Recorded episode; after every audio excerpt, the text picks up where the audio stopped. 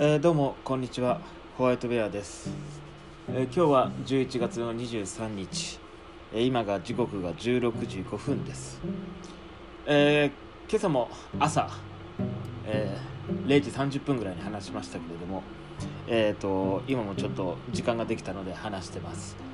本当だったら今の時間帯は15時には仕事を終えて外に散歩に出るつもりだったんですけれどもえー、とちょっとしたミスをしてしまい、えー今ちょっとまだ出れない状態です、まあ、どんなミスかっていうと、あのー僕は今日締め切りを15時と相手に伝えてたつもりがですね、えー相手方の方は、えー明日の15時と、えー勘違いしていたようで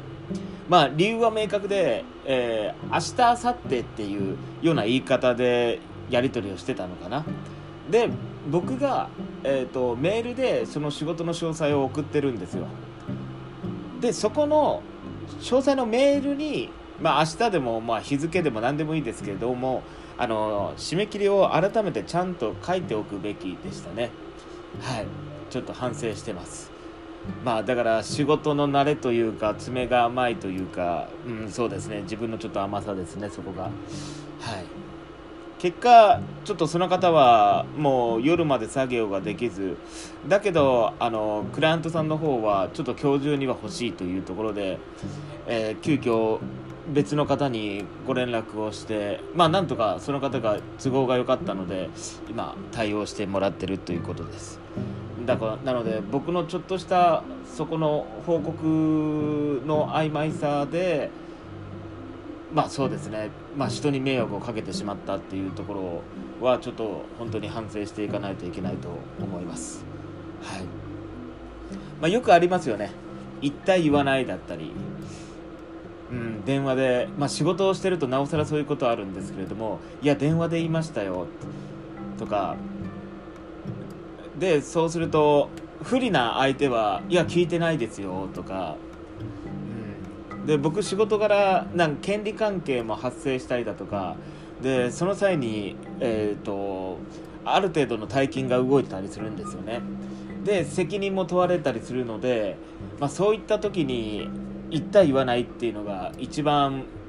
無駄というか、うん、良くないことだとちょっと思うのでなのである程度のことはまあメールでちゃんと残しておくようにしてますけれども、うん、まあまあ仕事だからビジネスだからその辺はやっぱ気をつけていくのがベストだと思うしそうするべきで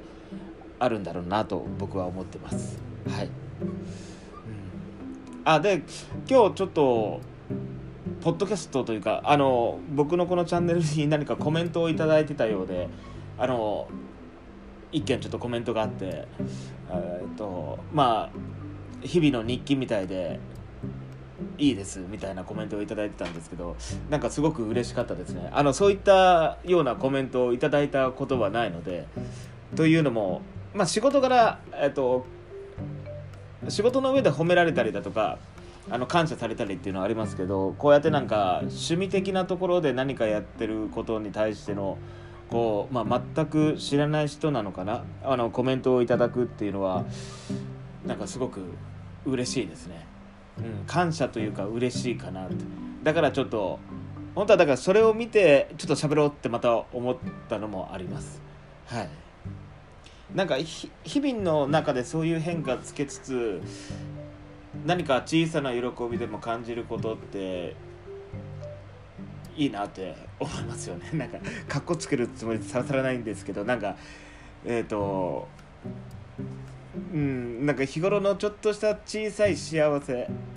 ちょっとでも嬉しいなって思うことは、まあ、ちゃんとその感情をあの感じて、えー、と表現して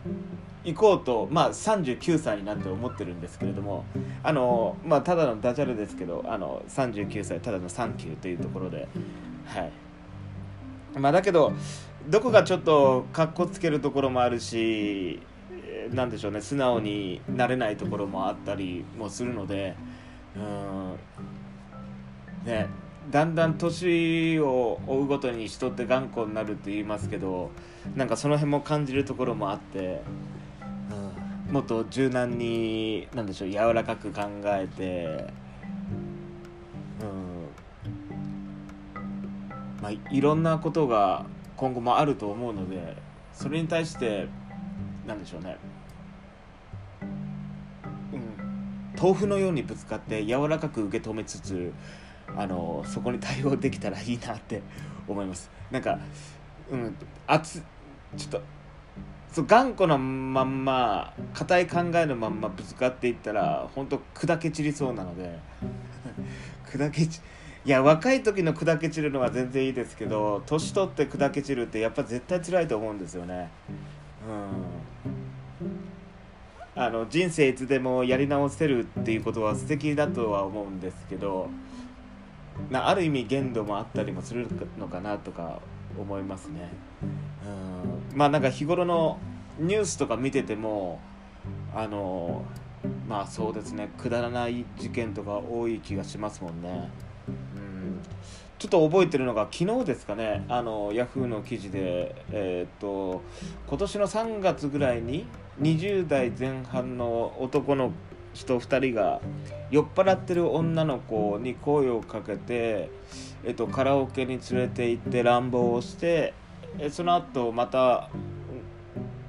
満喫かどうかでまた乱暴したみたいなそんな記事見ましたけど。で捕まってますよね、うん、20代前半で、うん、いやまあうん。相手の女性もうすごくかわいそうですけどその男の子たちも人生をすごい棒に振るな。いやこれから何十年ってあってその罪を背負ってっていうかうん。まあ多分その男の子たちも酔っ払ってたんでしょうかね。だからまあ理性が働かずというか。ただ僕はあの個人的にこんな話をもするのも変ですけどなんか、えー、女性に乱暴だとか、まあ、それこそまあ率直に言うとレイプっていうのが何が楽しいんだろうなと思うんですよね。なんか僕の価値観は受け入れてくれてるから何でもできるっていうスタンスなのでなんか拒否されてるところを無理やりっていう考えがないんですよね。よくその SM とかそういう言葉もありますけれどもなんか双方がなんでしょう相手のことを受け入れてるからそういう関係も成り立つって思ってるのでただなんか俺は S だっていうやつが嫌がってる女の子に無理やりっていうのはまあまあそれがレイプになるのか、